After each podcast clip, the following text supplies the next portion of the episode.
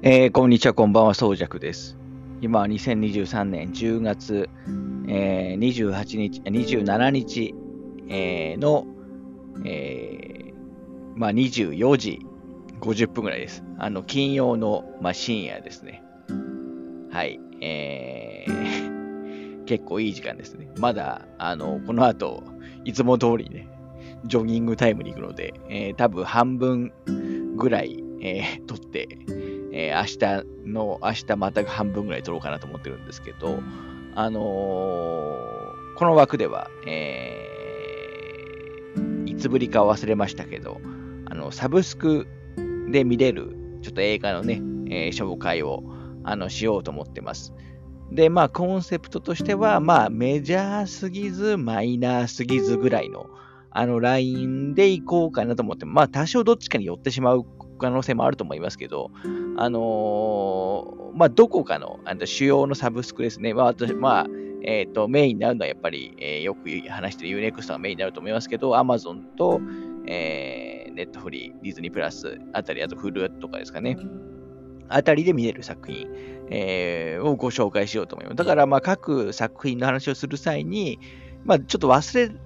れなければ冒頭にね、えー、どこで見れる、今現在どこで見れるかっていう話は、えー、つけるつもりです。ただ、あのー、まあ、サブスクとかね、使われる方はご存知だと思いますけど、サブスクに登録されてる映画って、あのー、まあ、どっかのタイミングでね、見れなか、見れなくなったりしますし、あの、逆にね、見れるようにな、あの、えー、今日この時点では、あの例えばネットフリックスで見れない作品が来月ね、見れるようになったりする可能性も全然あるんですよ。あの、なので、一応ですね、今日、えー、っと、2023年10月28日、27日か28日ぐらいの段階で、えー、どこで見れるかっていう情報を、まあ、えー、基礎情報として、えー、とお話ししようかなと思ってます。で、えっ、ー、と、ジャンルも、まあ、あのー、まあ、アクションだろうが、SF だろうが、人間ドラマだろうが、まあ、恋愛ものだろうが、ヒューマンドラマだろうが、あのー、もう何でもありです。あの、洋画あり、えー、邦画あり、えー、大規模、小規模、あのー、作品あり、えー、アニメありと、まあ、特にですね、何もルールはないです。ただ、あのー、えっ、ー、と、私が最近見た、もしくは見返したっていうのを、あのー、必ず条件とするあの予定です。はい。あの、新作を除きますよね。まあ、サブスクに入ってるやつなんで、まあ、基本新作は、まあでも最近ね、新作も来るからな、急に。あの、独自でね、制作してるやつがありますから、まあ、新作もあるんですけど、まあ、基本見放題対象になってるんで、作品だと、あの、思って、えっ、ー、と、いただければいいかなと、えっ、ー、と、思います。はい。まあ、ちょっと何本紹介するかは、事前には決めてなくて、まあ、時間でですかね。あの、ちょっとあんまり長く撮るのもあれなので、えー、まあ、40分から60分ぐらいで、えー、話せる範囲で、えー、何本かね、えー、話していこうとは思ってます。はい。えー、ただですね、今回ちょっとおまけの話をすると、今日、あの、10月27日金曜日なんですけど、まあ、ちょっとですね、え、ー、と、就業後に、まあ、在宅勤務なんですけどね、在宅勤務終了後に、えー、ちょっと映画館行ってきたんですね。今日映画、またね、今日も見たいのいっぱい公開されるんですよ。あのー、例えば、えっ、ー、と、邦画だと愛に稲妻だとか、えー、洋画だとドミノ、ドミノでやってましたっけ？ベン・ハブレックの、あのやつですね。とか、えー、フィンチャー監督のね、ザ・キラーとか、まあ、これは2週間後にネットフリックス配信されますけど、あと、えっ、ー、と、どこだっけね、えっ、ー、と、フィンランドの映画ですね、シス、不死身の男だとか、もう、ちょっとですね、あの、全く追いついてない、えー、追いつけない、まあ、先週のやつも見たいので、あの、全然見れてない、全部は見れてないので、うん、追いついてないんですけど、まあ、それをちょっと差し置いてですね、今日見に行った映画があって、あのーシン・ゴジラ・オルソというのをね、見に行ったんですね。あの、まあ、シン・ゴジラは、まあ、まあ、もう、あの、皆さんご存知、大ヒットの、あの、シン、あの、ゴジラのね、まあ、安野秀明監督の、まあ、ゴジラ、えっ、ー、と、現時点では、今日時点ではまだ一応最新作って言ってもいいのかな。あの、来週ね、新作ゴジラマイナスワンが、あの、公開されますけど、2016年に公開された、まあ、あの、あの監督と、まあ、安野総監督と、まあ、樋口監督の、あの、えー、まあ、ゴジラ映画ですよね。私も当時劇場で、えー、2回見たのか3回見たのか忘れましたけど、まあ、その後ブルーレイもあの買っている作品です。ちなみにこれは、あのー、まあ、これはね、今回の対象なんですけど、ちなみに今これアマプラで見れるのかなあの、見放題だと多分アマプラで見れます。もっとなんかどこでも見れるようなイメージありますけどね。まあ、頻繁にね、見れる場所って変わったりするんで、この辺の、特にメジャーな作品は。今はアマプラで見れそうな、えっと、雰囲気ですね。なので、まあ見やすくなってるとは思うんですけど、そのシン・ゴジラの特別バージョンで、えー、シン・ゴジラ・オルソというのがですね、今日と、えっ、ー、と、明日と、あなさって、えー、もっと言うと27日金曜、28日土曜、29日、えー、日曜日、確か3日間限定で全国の上映館、えっ、ー、と7、7巻だったかな7巻か8巻か9巻ちょっと忘れましたけど、全国数何箇所かで、えー、特別上映されることになってます。で、私は今日、あの、えー、それを見に行ってきた感じですね。あのー、で、今日の回はですね、えちょっと特別で、あの、このシン・ゴジラの、これちなみに何なんで今公開してるかというと、まあ、まさにね、来週から公開される、あのゴジラマイナスワンの、あの、監督である山崎監督、あのが、あの、セレクションした作品の一つとして公開されているんですね。4つ目の、あの、セレクション作品の4つ目という感じで公開されていますと。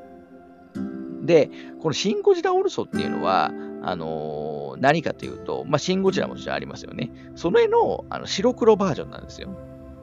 あのー、えー、前編、まあ、昔のやっぱ特撮、特に初代のゴジラなので、まあ、白黒時代のあの作品ですから、まあ、ああいう雰囲気を、あのー、ちょっとね、えー、たんあのシン・ゴジラで、えー、ちょっと体験できるみたいなあの作品になってます。まあ、時々ありますよね。あの、もともと公開されて、えー、後に、えー、白黒バージョンがあの公開されるパターンで時はあると思うんですね。例えば、まあ、メジャーどころで言うと、マッドマックス、イカニオンデスロード、まあ、フューリーロードのなんかは、あの、後々ね、白黒バージョン公開されましたし、あと私の好きなね、えっ、ー、と、フランク・ダラボンかとか、ミストとかも、あの、白黒バージョン。これ確か D、あの、9番の DVD とかに入ってないんだよな。ブルーレイに入ってなかった気がしますけど。あの、とか、あの、すでにある映画の白黒バージョンがね、えー、公開されてるとこ多いと思うんですけど、まあ、それがちょっとすごい短期間、あの、まあ、特別にちゃんと作って上映されるってことだったんで、あの、見に行ってきた感じですね。あの、見る機会ないかもしれないので。はい。まあ、ただまあ、白黒、あんまり、もともと僕、やっぱカラーで何回か見てるあのこともあって、カラーで最、あの、画面がモノクロでも、脳内ではちょっとね、微妙にカラー化されちゃう部分も、まあ、なきにしもあらずなんですよね。あのー、とはいえ、初見が今回の白黒だと、やっぱり誰が、ちょっと似てるキャラクター、シングジラね、あの、まあ、政治家がいっぱい 出てくる映画なんで、似てる顔の人いっぱいいるじゃないですか。あの、まあ、わかる人は全然わかると思いますけどね。あの、えー、なんで、まあ、いきなりこれ、初見これ見るとちょっときついかなと思いますけど、まあ、でも、あの、少しやっぱ違った、えー、気分で、えー、見れたかなと思います。実際、ゴリラマイナス1も、マイナス1なんかね、結構1900何年でしたっけ？結構、だから、あの、戦争、戦後の日本が舞台ですから、まあ、白黒がすごく合うはずなんですよね。はい。で、まあ、今日見に行った理由は、あの、まあ、そのシン・ゴジラ・オールソが、まあ、特別に見えるからっていうだけじゃなくて、今日その、あのー、シン・ゴジラのね、えー、庵野監督と、あの、ゴジラマイナスワンの、あの、山崎監督の、あの、トークショーがあったんですよ、実は。あの、30分ぐらい、えー、かな。えー、の、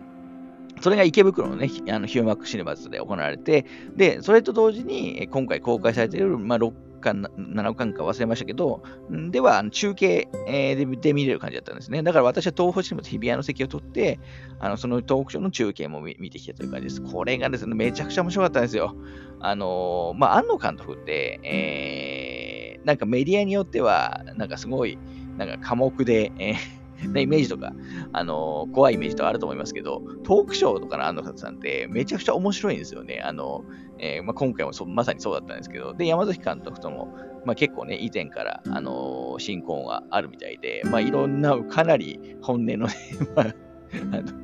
あの、はい、面白い話がいろいろ来たんで、これどうなのかな？多分、レポートとかは各サイトに上がってると思うんですけど、トークショー自体はどこにもって動画は上がってないのかな？まあ、とにかくそれがすごく面白かったんですよ。あの、まあ、それだけでもね、今日言ったあの価値は、あの、あったかなとは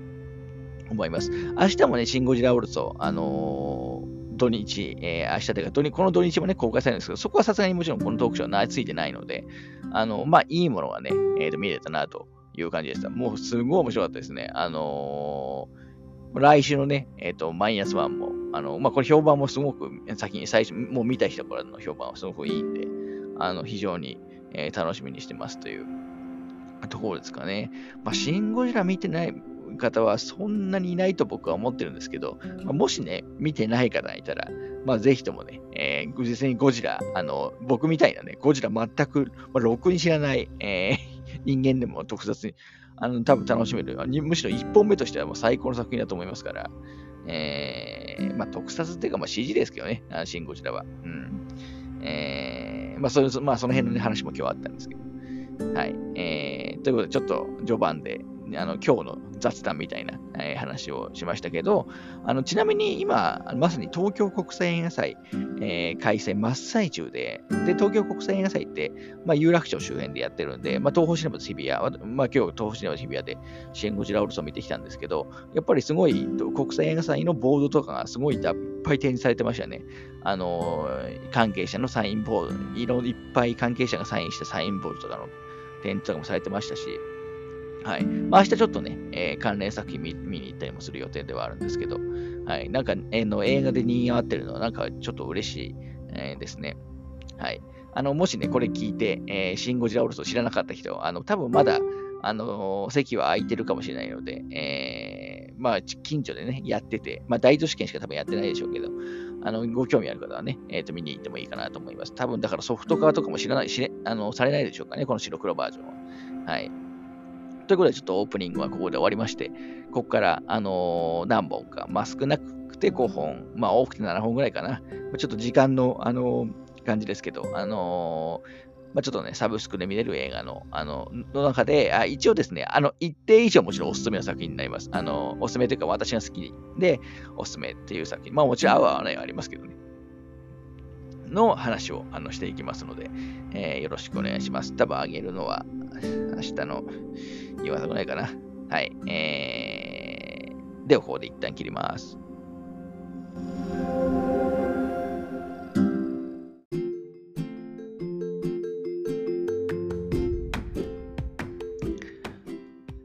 えー、ではですね、早速ちょっと1本目の、あのー、話をしようと思ってるんですけど、えー、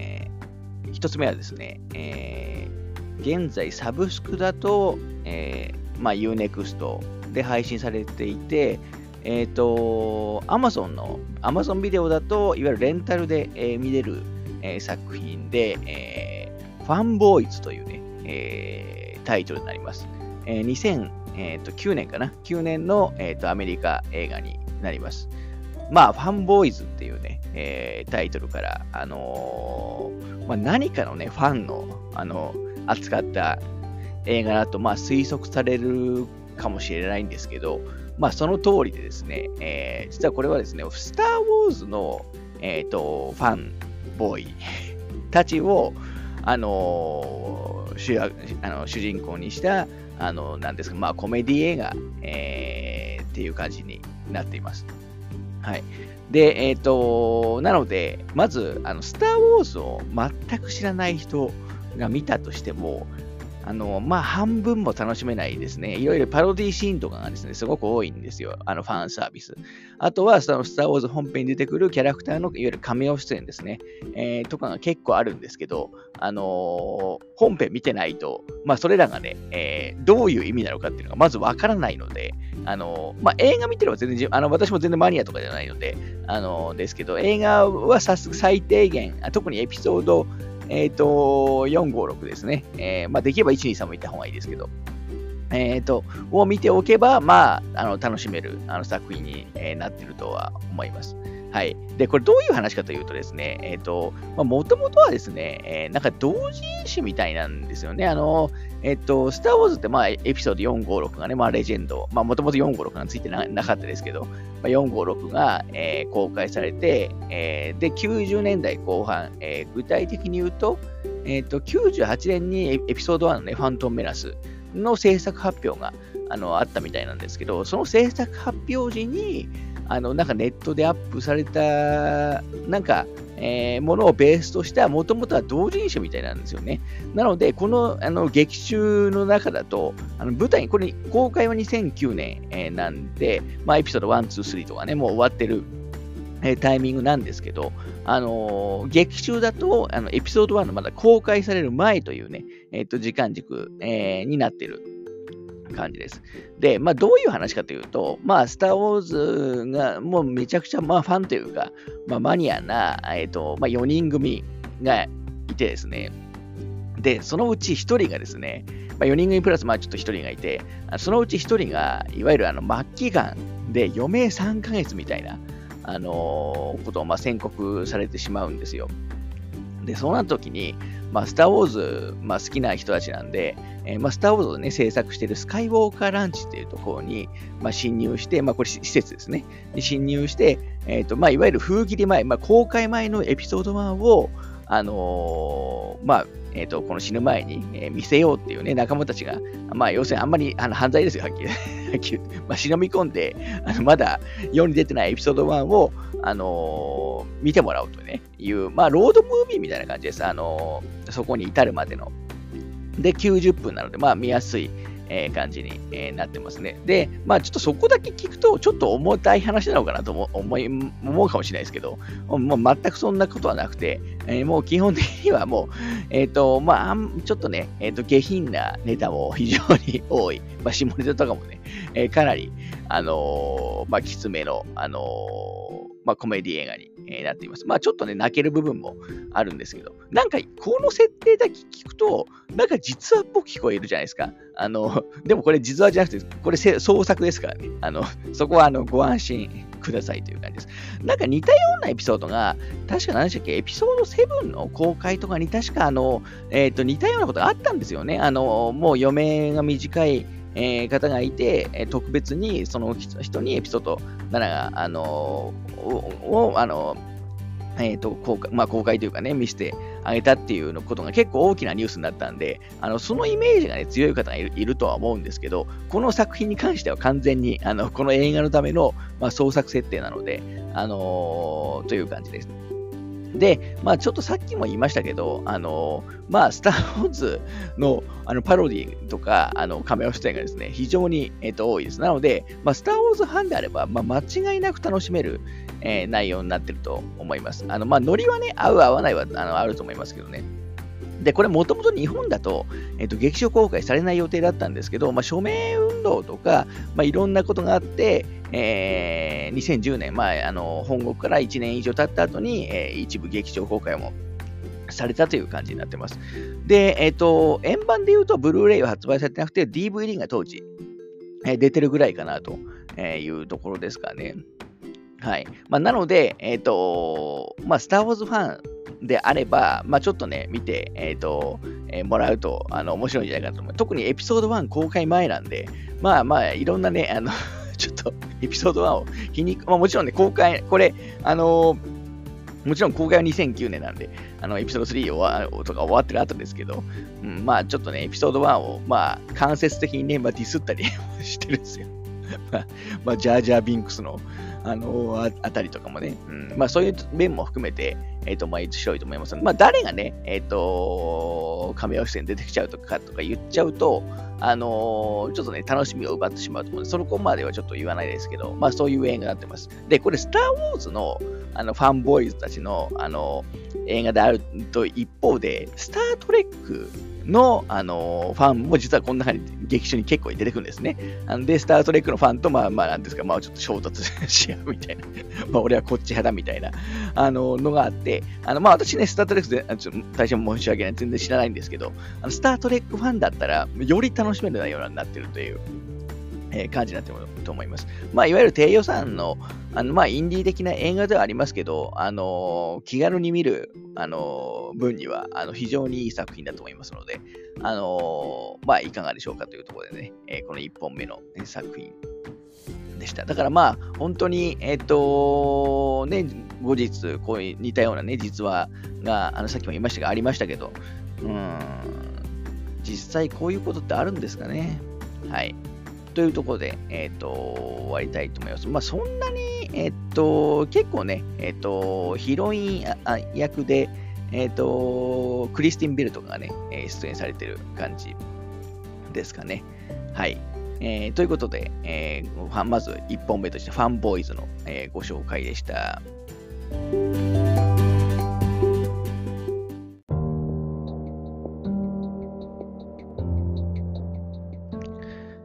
はい。では次、2本目なんですけど、えー、2本目はですね、ちょっと打って変わって雰囲気変えて、えー、ケープフィアーというね、えーと、映画をご紹介したいと思います。えー、1990、えーと、1年のアメリカ映画ですね。で、日本公開がもう同じ年、えー、ほぼあの本国の後にすぐ公開されている感じです。で、これ、あの、監督が、えーと、マーティン・スコセッシさんで、まあ、ちょうどあの先週から、えーと、キラーズ・オブ・ザ・フラワー・ブーンが公開されて、えー、いることもあって、まあ、ちょっとね、えーと、話そうかなと思うんですけど、まあ、そのキラーズ・オブ・ザ・フラワー・ブーンもね、確か210分ぐらいでしたっけ？まあ、ちょっと長すぎて、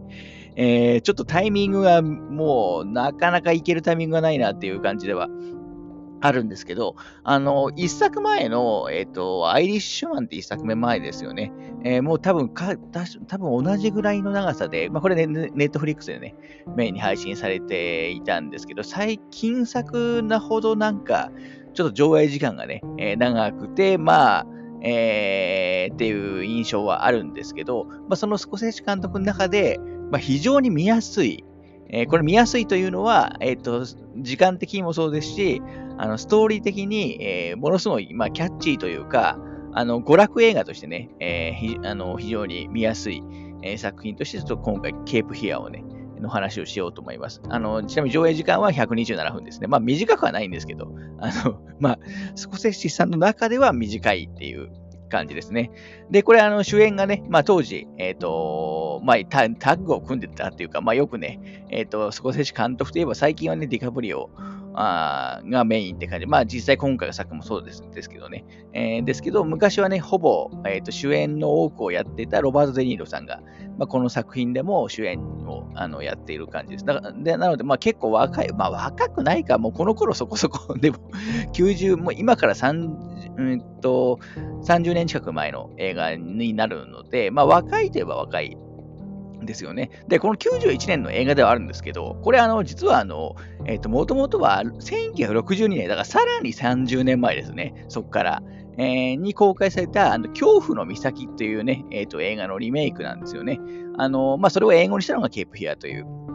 えっ、と、感じではあるんですけど。で、原作の方、その62年版の方は、多分、なんかちょっと前まで UNEX さんで見れたはずなんですけど、今はちょっと見れなそうだったんで、ちょっとこちらはちょっと言及はしないんですけど、まあ、でもやっぱり90年、1年のこの、えっ、ー、と、スコセッシさんのケーブヒアは、あの、今見てもですね、えっ、ー、と、まあ私最近これ、あの、だいぶ数十年前に見て、えー、もう内容全く覚えてなかったんで、あの、見返したんですよ。あの、今見ても、あの、古臭さとか一切ない、あのくて、あの、やっぱりその人物描写とかがすごいんで、あの、もう近近年の、えーと、似たようなジャンルの映画よりもあの圧倒的に楽しめたっていう感じ。えーと、ではありますね。で、これ、あのー、まあ、ちょっとね、えっ、ー、と、まあ、キャッチーというか、あの、まあ、誰でも楽しみやすいっていうところをさっき言いましたけど、あの、ま、サイコスリラー映画なんですよね。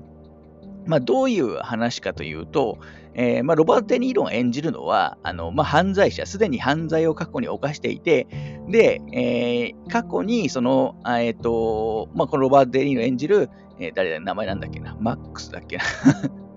えっと、マックス・ケイディっていうね、えー、キャラクターがいるんですけど、まあ、過去ね、このマックス・ケイディが犯罪を犯したときに、えっ、ー、と、弁護士として、えー、と、これも名前忘れちゃったな。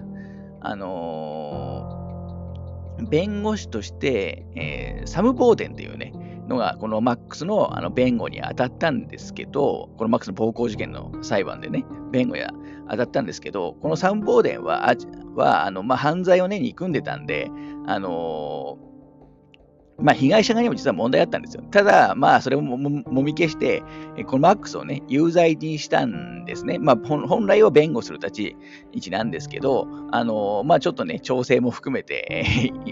やっていて、まあ、あのえーまあ、犯罪を憎んでいたこともあって、このマックス、あの、ロバート・デニー演じるマックスを有罪にしましたと。で、まあ、それによって、まあ、恨みをね、当然、あの、買うことになったんですよ。あの、それで、このマックスが、その出所した時、いわゆる、あの、出てきた時に、あの、このサムもしと、そのサムの家族に、えー、まあ、復讐をすると、していくっていう、復讐をしに来るっていう話になってます。はい。まあ、時々、えー、なんか、あの、聞くようなね、復讐系の映画ですよね。その、犯罪者が出てきて、あのー、自分をね、えー、有罪にした人間に、まあ、弁護士とか、まあ、えー、他のね、人間に復讐するっていうのは、結構ね、いわゆる逆恨み的な、あのー、復讐をするっていうのは、まあ、時々ね、えー、見るような内容だと思いますけど、やっぱり、えー、さすがスコセッシさんということで、もうとにかくですね、えーなんですか、まあ、人物描写が濃い、濃いです。はい、厚みがあるので、あの、近作の、あの、近年の同様な映画よりも、あの、全然むしろこっちの方がね、えっ、ー、と、今見ても、あの、すごく、その、なんていうんですかね、えー、なんか、芯に来るというか、なんか、あのずっしり来るような内容でした。で、まあ、それで、えー、まあ、家族もね、このマックスは、その、マックス、ロバート・デニー演じる、まあ、犯罪、過去犯罪を起こしたマックスは、えー、この、あの、このボーサム、ね、弁護士のサム、およびその、まあ、このボーデンの一家、あの、妻のリーっていう人間だったとか、えー、と娘のサムの娘のね、ダニエルとかも巻き込んで、えー、まあ、復讐をしていくって感じで。で、でその中で、このサムの娘、えー、ダニエルともにも、まあちょっとね、えー、だってまあ、なんていうんですかね、えー、仲良くなって、まあ裏でね、仲良くなったりして、まあどんどんその生活に入り入り込んでくるようなところから、そのじわじわくるね、この嫌な感じの復讐劇が描かれるという感じです。で、この弁護士であるサムも、あの、まあ、はっきり言って、あんまりいい人間じゃないんですよね。実際、あの、まあ、冒頭でわかるんで言って言ってしまいますけど、例えばもうもうリバリフリーンとかしてますし、その、このマックスをね、えー、遠ざけるために、あの、なんていう、まあ、裏でね、そういう人間を雇って、えー、懲らしめてやろうみたいなこともあのするような人間なので、決していい人間ではないんですよ。まあ、なので、その、えっ、ー、と、まあ、犯罪者であるマックスと、まあ、ちょっとね、えっ、ー、と、人間的にちょ、ちょっと微妙、えー、の微妙なところがある、このサムの弁護士との対決が、あの、見ものという映画になってます。で、まあ、特にね、最後、ラストの方の、あのまあ、船の、での戦いとかが、まあ、やっぱり、えっ、と、見た目的にはね、えっ、と、まあ、見どころなのかなとは思います。はい。他にもね、え家族以外にも、あの、いろんな、あの、えキャラクター出てきて、まあ、巻き込まれていくというところもありますね。さっき言ったそのサムの不倫相手とかも出てくるんですけど、まあ、あのー、ちょっとね、このマックスから、まあ、いろんな まあ、仕打ちを受けるというか、まあ、そんな展開があって、まあ、最後まで、まあ、ドキドキするという感じです。で、まあ、最終的に、まあ、どうなるかは、ま、さすがにここでは言いませんけど、まあ、そういう部分も含めて、えー、じゃあ、まあ、まあ、見どころがある、あの、感じですかね。はい。えー、ちなみに妻役のリーボーデン、妻のリーボーデン、えー、サムのの妻リーボーデン役は、えー、ジェシカ・ラングさんがやってるんですけど、これあの吹き替え、えー、最近、最近とかもっと数日前に、えー、お亡くなりになったあの一条みゆきさんとかがね、やってるんで、まあ、吹き替え版が見れるような環境の方は、えー、こっちあの、それ見てもいいんじゃないかなとは思いますね。はい。あのー、あ、で、ちょっと言うの忘れましたけど、確かこれ今、あの見放題、えー、サブスク、あの最初に言うすみません、言うの忘れましたけど、サブスクだと今、あの Amazon プライムと、えー、Unext で見れるはずです。はい。あのソフトもね、えっ、ー、と、ブルーレイが、あのー、多分廉価版みたいなやつが発売されたはずなんで、まあ、あの環境的にはね、やっぱさすがにあのスコセッシ監督作品ということもあって、あの見やすい内容になって、ああのいろんな意味で、ね、環境的にも見やすいですし、内容的にもまあ見やすくなってるということで、あの入門編としてですね、非常におすすめな感じです。あの最近ちょっと説教臭い 内容が嫌いな方でも、この作品はあの非常に楽しめると思いますので、えー、ちょっと今回ケープヒアをね、えー、ご紹介しました。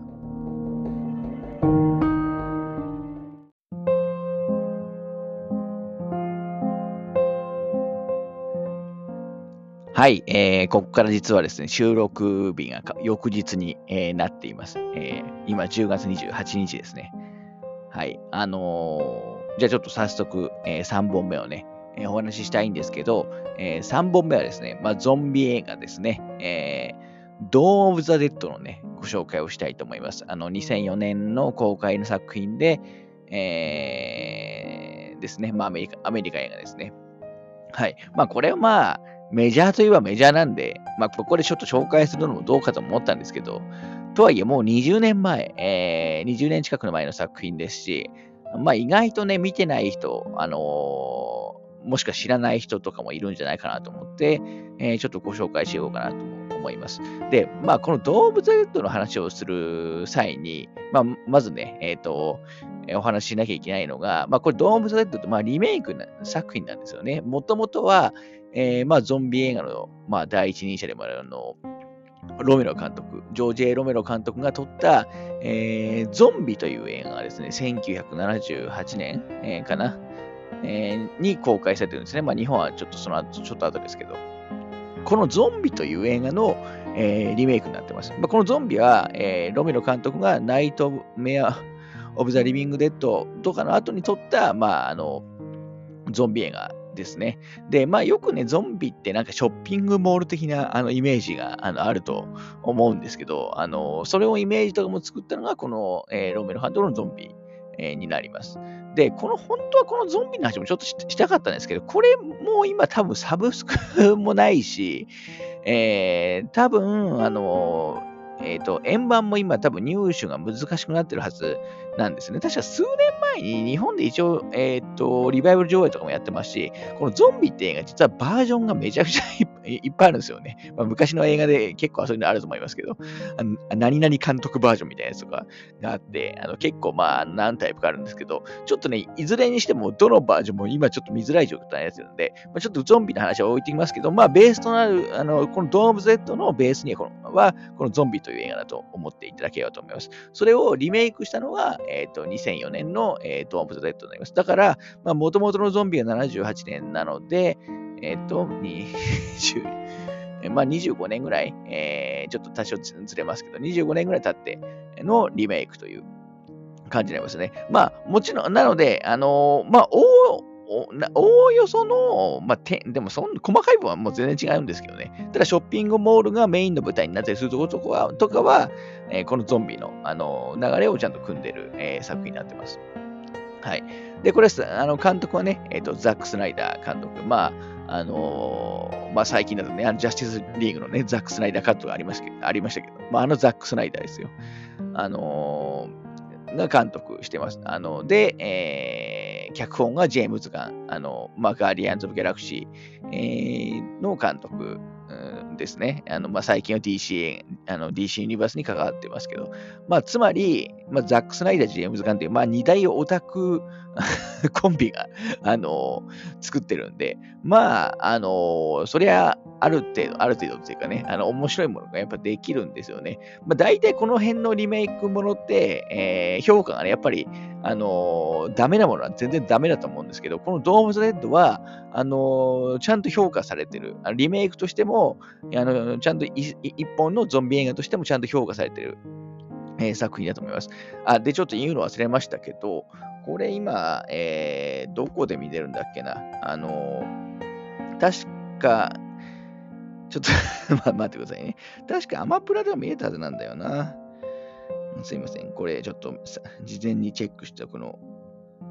忘れましたけど、あ、そうですね。これかなり見れますね。えっ、ー、と、まあ、それでチョイスした覚えがあるんですけど、Amazon プライム、えー、Unext、FOD、Hulu とかで今見放題、えー、になってるので、あまあ、非常にあの見やすい、えー、作品です、環境。で、あのー、まあ、ゾンビ映画、えー、で、えー、結構まあ本当王道というか、結構大衆向け、あの、一応その、なまあ、あの、ある程度の、あの、なんですか、まあ、ほら、まあ、ほら、もちろんね、一応ゾンビものなんで、えー、多少のその、まあ、グロ描写とか、あの、はありますけど、あのー、そんなにその嫌な気持ちになるようなものはないと思っていいと思います。あの、基本的には、あの、まあ、ショッピングモールで立てこもった人間たちのドラマなんですね。あのー、で、まあ、ゾンビたち、まあ、周り、周りね、ゾンビいっぱいいるんで、どう こうやってそこでどうやって暮らすのか、まあ、その後どう、どうするのかみたいなのが、まあ、ストーリー的には、あの、メインになります。で、まあ、ずっとここにいてもしょうがないから、あの、脱出しようっていう、えー、流れがまあ後半にあって、まあ、最終的にどうなるかとかも含めて、まあ、終わり方も私は、えっ、ー、と、すごく好きなあの作品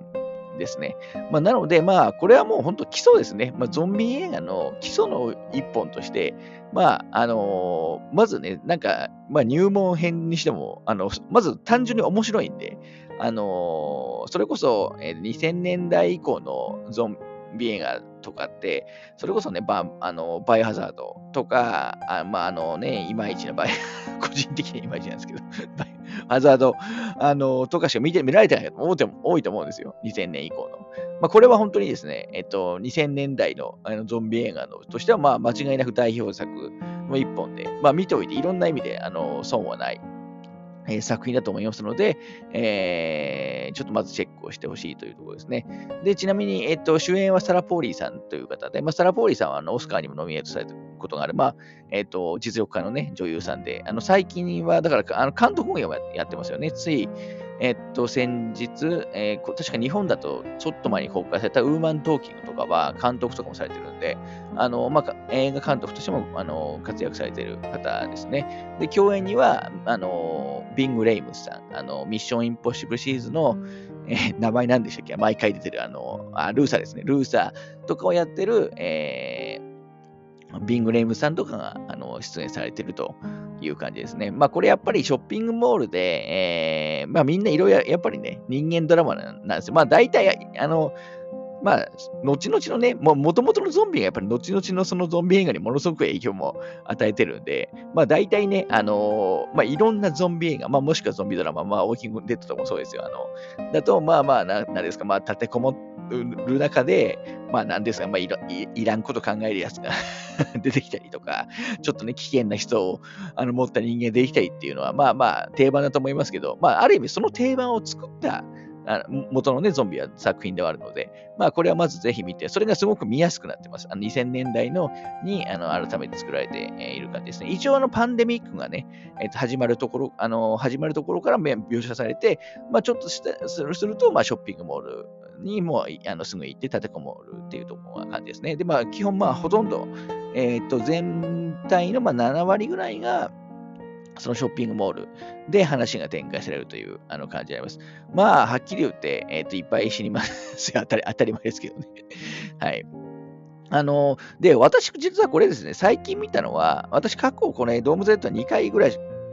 見たことがあって、まあ、今回のみ、あのまあ、多分3回目見返したんですけど、今回ですね、あのブルーレイを買ったんですね、あの少し前に。確か去年か今年に、いわゆる廉価版の、えー、と1500円ぐらいのね、えー、とブルーレイが出ていて、これには実はディレクターズカットってやつが入ってるんですよ。これディレクターズカットっていうのは、えー、何が違うかというと、あのいわゆる劇場公開版、えー、多分あのサブスクには普通に劇場公開版が配信されてると思うんですけど、それより一応10分長い、えー、内容になってます。ただですね、私がもう前回見たのがまあ相当前なんで、あの、どこが追加されてるの？かとかですね、正直、あの、わかんなかったです。あの、思い出せなかったです。あの、多分、その、それこそ、あの、あまあ、る程度、そのなんか血、まあ、血の量とかも、このディレクター使った方が、あの、まあ、増え、増えてるというか、そういうシーンが多分、あの、増えてたりするのかな。あの、たりするみたいなんで、まあ、あの、安いですし、えー、まあ、面白いと思ったら、記念にね、えっと、廉価は1000円、1000円か1500円ぐらい買えますから、あの、それをか、あの、買ってもらうのも、あの、いかがでしょうかというところですかね。はい。まあ、まず、本当あの、ゾンビ映画の標準的な傑作、まあ、基本の傑作の一つとして、えー、ちょっと今回はドーム・オブ・ザ・レッドの話をしました。はい。じゃあ、ここで切ります。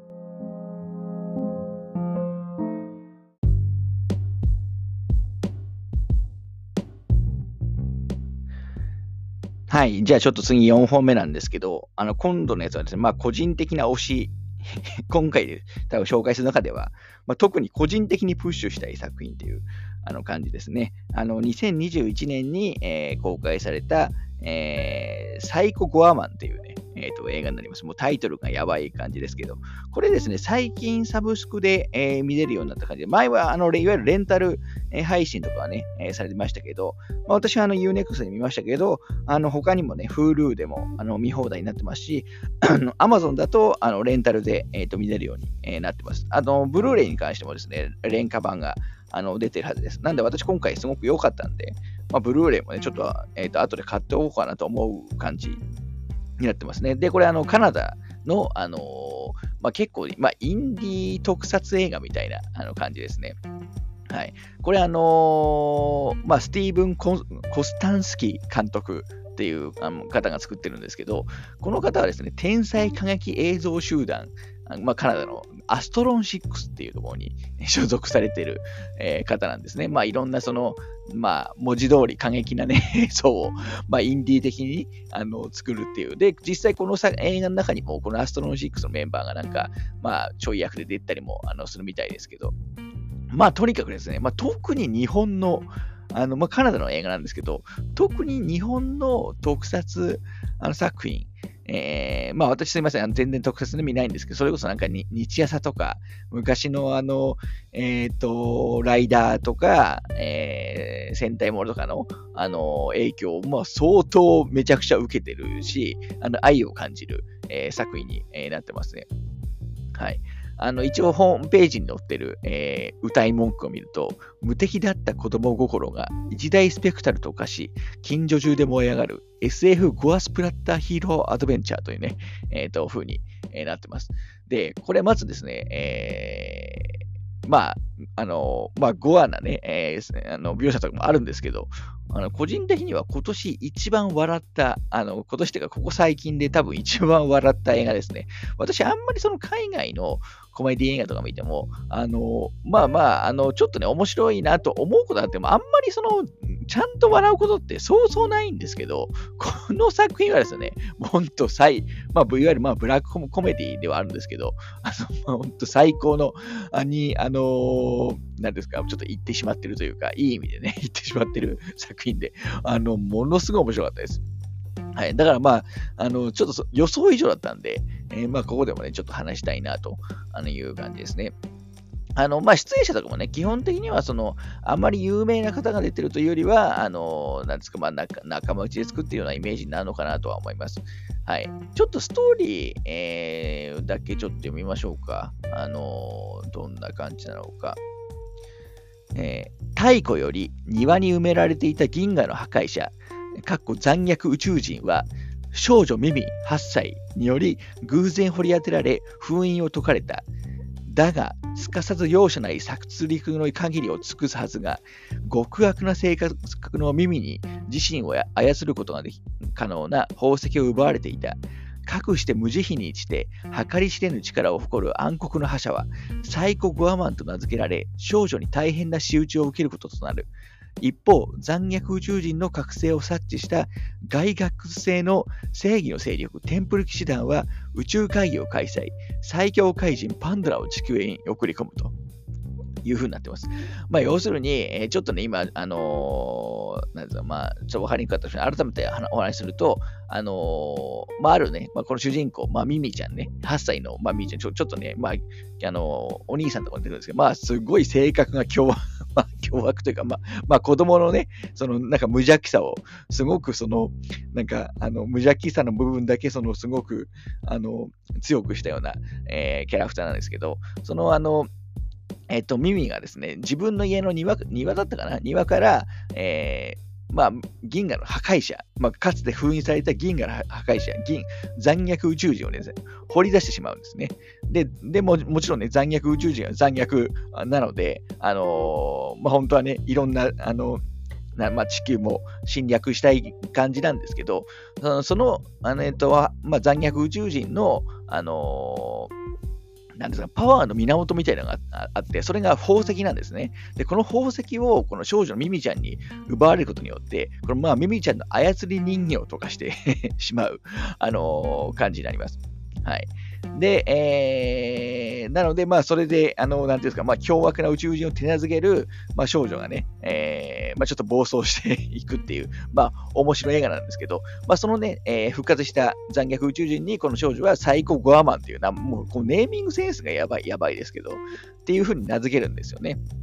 はい。で、その宇宙人が復活したことで、えー、いわゆるテンプル騎士団、あの、まあ、宇宙のね、えー、にいるあのテンプル騎士団っていうところが、その宇宙人を倒しに来るっていう話なんですよ。で、なんですけど、このテンプル騎士団って一応正義の勢力って書いてるんですけど、まあ、ぶっちゃけここいつらもめちゃくちゃ悪いやつだ、悪いやつだっていうか、もう本当その善悪のその基準が全くその判別がついてない、あのー、まあ、それこそ、まあ、はっきり言っても悪の組織ですよ。うん。で、ちゃんとですね、一人一人ちゃんとデザインも、あの、なんですか、まあ、昔の特撮ながらの感じの、あのー、デザインになってて、まあ、なんていうか、まあ、スター、昔のあれですね、スター・ウォーズが出てくるような宇宙人みたいなデザインですかね。になってて、一体一体ちゃんとあの作り込まれているんですけど、あのそいつらにが、あのこの残虐宇宙人を襲いにあの襲いに来るみたいな話の流れが、えー、あの中心になってます。はい。で、それ、まあ、この話だけ聞くと、まあ、結構ね、シリア、まあ、ちょっと、あのー、シリアスな部分はあるのかなと思うかもしれないですけど、そういう部分はですね、もうほとんどないです。はい。あの、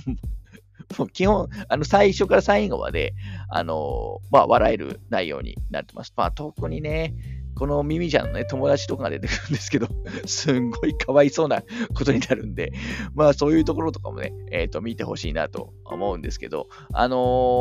ー、アクションとかもまあちゃんとあって、えー、本当にそこも含めて、なんか、それこそ日本の、えー、80年代、90年代の特撮をすごくリスペクトした内容になってますね。敵の怪人で、まあ、怪人というかこのテンプル騎士団の、まあ、怪人で、あの日本語喋るにあのキャラクターともいるんで、まあ、やっぱり、えーと、日本へのリスペクトが多分あるんだろうなと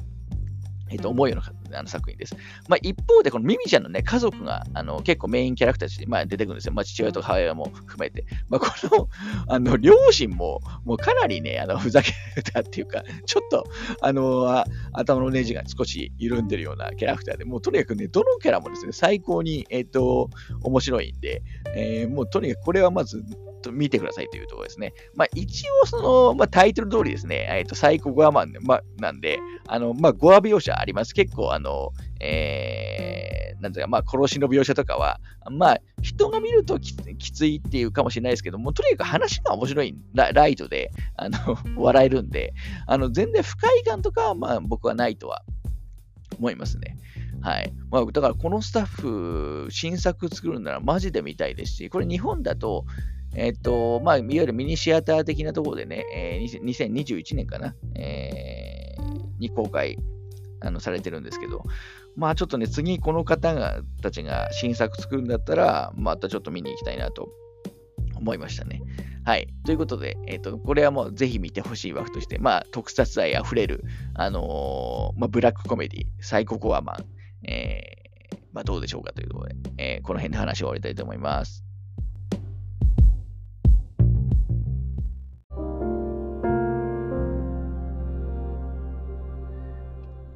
はい。では、5本目、えー、お話ししたいと思います。ちょっとですね、今回、まあ、そこそこ1本あたりじゅそ話してしまったこともあって、えー、ちょっと前回より少ないかもしれないですけど、今回5本、えー、にします。だから、これが、え、最後ですね。で、えっ、と、ちょっと、あの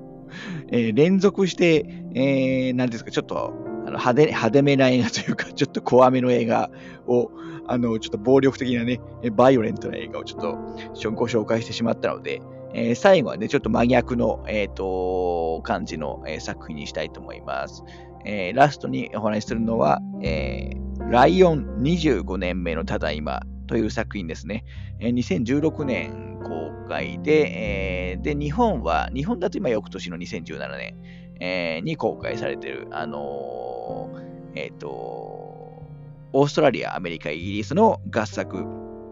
映画になります。で、これ、あの、日本でも、まあまあ、小ヒットはしてますね。多分4、億、5億がいったのかな。あの、してるので、まあ、えっ、と、見たことがなくても、まあ、聞いたことはある人はそれなりにいるんじゃないかなと、えー、思います。で、今ですね、えー、これ見放題で見れるのが、えサブスク見放題で見れるのが Amazon プライムと、えー、と Unext で、え見れます。あの、ブルーレイのね、廉価版とかも出てますので、えー、と非常に、えー、と見やすい作品ですね。はい。えー、で、どんな話かというとですね、えっ、ー、と、まあ、ライオンっていうタイトルですけど、別にライオン、動物映画では 全くなくて、あ、このちなみにライオンっていうのはですね、あの、ラストの方で、えー、どうしてこういうタイトルなのかっていうのは、あの、わかる、わかる感じではあるんですけど、そうですね。えっ、ー、と、ちょっと、公式ホームページにある、えー、イントロダクション、ちょっとだけの前半部分ぐらいですかね。えー、読みま読みましょうか。えー、2012年、驚愕のニュースが世界を駆け巡った、駆け回った。えー、5歳の時にインドで迷子になり、養子としてオーストラリアで育った青年サルーが Google Earth と出会い、25年ぶりに家を見つけ出したというのだ。このまさかの実話をもとに英国語のスピーチの制作人が描き出すのは、一人の男が辿ったあまりに数奇な人生の物語。えー、自らのルーツを探すように、サルーンが20年以上前のおぼろげな記憶と Google Earth をつなぎ合わせていく中で、えー、次第に明かされていく。いく彼の巻き込まれた運命の数奇さ。スラム街で、えー、幾多の危険をくぐり抜けてきた少年の知恵と生命力。そして深い愛に包まれていた彼の本当の人生。えー、ということで、えー、まあこれ実話ものなんですね。あのー、5歳の時にインドで行方不明になって、まあ、その後いろいろあった、まあ、少年が成長して、まあ、青年になり、えー、もうわずかな記憶を頼りに、えー、Google Earth であの家、自分のもともと住んでいた家をあの割り出して、えー、家族に、えー、再会するという作品になってます。もうこれが、えっ、ー、と、話の概要です。もうこれが出るラストまで、えー、いきます。なんで、もうある意味ネタバレというか、あの もう概要は話してしまってるんですけど、まあこれもともとね、えー、そういう話を映画化するっていうコンセプトなんで、まあそこは全然バレてても全然問題はありません。なので、これ実は、あのー、ベのにあったことで、で、実際この、えと本人ですね、えー、確か俺、サルーっていう、まあ主人公のがいるんですけど、このサルーが書いた本、あの、本か何かが、をベースとして映画に、えー、したっていう話だったような気がしますね。はい。ちょっと、もしかしたら間違えてるかもしれないですけど。で、これアカデミー賞にもね、えっ、ー、と、6部門かな、ノミネートされています。まあ、なので、まあ、非常に評価もされてる作品ですね。まあ、残念ながら受賞まではしてないですけど。はい。で、まあ、大体、えっ、ー、と、まあ、今ね、言ったことが全てなんですよ。あの、まあ、だい、あの、大体ちょっと短めの説明を見てると、大体 Google Earth で奇跡の再会をするっていうことが書いてあることが多いんですけど、まあ、それもですね、あくまで一部なんですよ。あの、結構ですね、その迷子に、5歳の少年が、えー、迷子に、まずね、迷子になるんですよ。あのー、で、ちょっとね、スラム街とかに行ってしまうんですけど、もう結構ですね、そこら辺の、そこら辺の描写もですね、結構細かく、えー、と描かれています。なので、前半、まあ、約 1, 1時間もいかないかな、あの4割ぐらいですかね、はあの少年時代のあの話が展開されます。で、そこで、あの今、え、ー、と、ある流れがあって、養子に、あのオーストラリアにね、え、ー、と養子に、え出されて、で、後半は主に青年になってからの話ですね。で、青年になって、まあ、えー、普通に暮らしていて、で、まあ、ある時、あのー、やっぱりね、家を、あの自分の本当の、あのー、まあ、両親というか家族に、まあ、会いたい、えー、ということから、まあ、ちょっと行動し始めて、まあ、最後、あの再会、えー、まあ、できる、できるんですけど まあでもちょっとね、そこにもいろいろあるんですよ。あのそこをあの結構ね、えー、じっくりとあの描いたドラマになってます。今の話を聞いていても、あのやっぱりね、少年時代は、あのとにかく、えー、またね、だ本当最初5歳とかなんですよ。あのちょっとドキドキするような展開になってますし、あの後半もあのどうやってあの見つけるんだろうとか、あと、ちょっとその養子に、えっ、ー、と、行って家族、家族の中でも実はちょっとね、問題みたいなやつがあって、まあそういうのを含めて、あのー、ちょっと、あ、まあ最後までちょっと飽きさせない展開には、あの、なってると思います。はい。えー、なので、えー、まあ何ですかね。まあ泣ける話です。簡単に言うと。そういう話を求めてる人には、まあ、ぜひね、え、ー、と、見ていただきたいなと思います。まあ、もちろんね、まあ、この手の話にはありがちな話でありますけど、あのー、史実とはね、え多少そのずれ、ずれというか、あの、脚色されてることもあるし、えー、ちょっと違うこともあります。まあ、なのでそういうのも気になった方は、あの、実際見た後に、あれってどういう意味なんだろう？きあのどうだったのかな？実際はどうだったのかな？みたいなことを調べること自体が結構面白い話だと思いますから、あのそういうのをね、見てもらうのはいいかなと思います。はい。えー、監督はカース・デイビスさんで、えー、まあ、この映画でね、高く評価あのされた方ですね。で、あと、その、主演まあ、主演のその、まあ、行方不明だったね、まあ、少年、えー、猿役は、あの、まあ、幼い頃、あのーを演じてるのはね、え、サニー・パワールっていう子あの子供の子役の子なんですけど、あの成長した後ですね、成長した後は、あのデブ・パテルさん、あのまあ、スラムドッグ・ミリオネアで、えー、一気に有名になって、えー、まあ、私の好きなね、ホテル・ムンバイとか、あとグランツーリスモ、先日、えっ、ー、と、紹介したグランツーリスモの回で紹介したチャッピーとかにも出てたりする、あの、まあ、えっ、と、いろんな映画に出演されてる方が、えー、サルを演じてます。このね、デブ・パテルさんのサルーンがめちゃくちゃいいんですよね。あの表情とか、あの、の豊かさ。あのが、もう本当に素晴らしいので、まあ、そこだけでも僕は、あの、えー、見てるとね、ちょっと泣けてきてしまうんですけど、はい。で、共演にあるニー・マーラ、まあ、あの彼女役ですね。デブ・デブバテルの彼女で、あの恋人役でルーニー・マーラさんとか、あと、あのー、なんだ、えっ、ー、と、引き取り、えっ、ー、と、養子になった家家の、えっと母親役としてニコール・キットマンさんとかが、え出られている感じです。なんで、まあ、あの、キャスティング的にもあの非常に豪華だったりもします。はい。まあ、これはですね、まあ、誰が見ても、まあ、さすがアカデミー賞にもね、えっ、ー、と、ノミネートされてまして、英国アカデミー賞では受賞、あの、確か脚本賞かな、えー、脚色賞か、とかにも、あの、受賞してるんで、あの、まあ、あの間違いなくクオリティは保証されています。で、今言ったような、えー、実話もの、感動ものが好きな方だったら、まあ、まずね、楽しめると思いますし、あの今、あのアマプラ UNEX さんで、えー、非常に見やすい状態なので、えー、お勧めしますということですね。はい。メインテーマのね、Never Give Up っていう曲とかも私好きだったりもするので、はい。あのー、そんな感じの作品です。はい。あのー、気持ちよくね、えー、寝たいとき、勇気をもらいたいときとかにね、ぜひ見てもらえばと思います。はい。ちなみに20、えー、タイトルね、放題第4 25年目のただいまっていうタイトルですけど、もちろんこの後半部分、25年目のただいまは、まあ、ほまあ、あのー、放題で勝手につけてる部分ですかね。はい。あの、119分です。あの、まあ、約にちょうど2時間ぐらいで。あの、まあ、内容の割にはですね、あの、前、まあ、主にね、さっき言ったように前半の少年期と、あの、後半の青年期に、えー、結構くっきり分かれたりもするんで、あのー、結構テンポよくね、えー、進む話になってますので、えー、週末とかね、見てはどうでしょうかというところで、あの今回5本ですね、えっと、終わりたいと思います。一応、あの最後にちょっと今回取り上げた映画のあの話をすると、えー、まずは、えー、ど どういう順番だっけ？最初ファンボーイズでしたっけ？まあ、スター・ウォーズファンの、えー、少年たちのね、えーまあ、ロードムービー、ファンボーイズ、えー、スコセッシ監督の、まあ、初期の、初初期っていうのもないか、あの、まあ、90年代のあの見やすい作品としてはケープフィア。あと、えー、と、えー、ゾンビ映画の、まあ、2000年代のゾンビ映画を代表するドーン・オブ・ザ・ヘッド。あのと、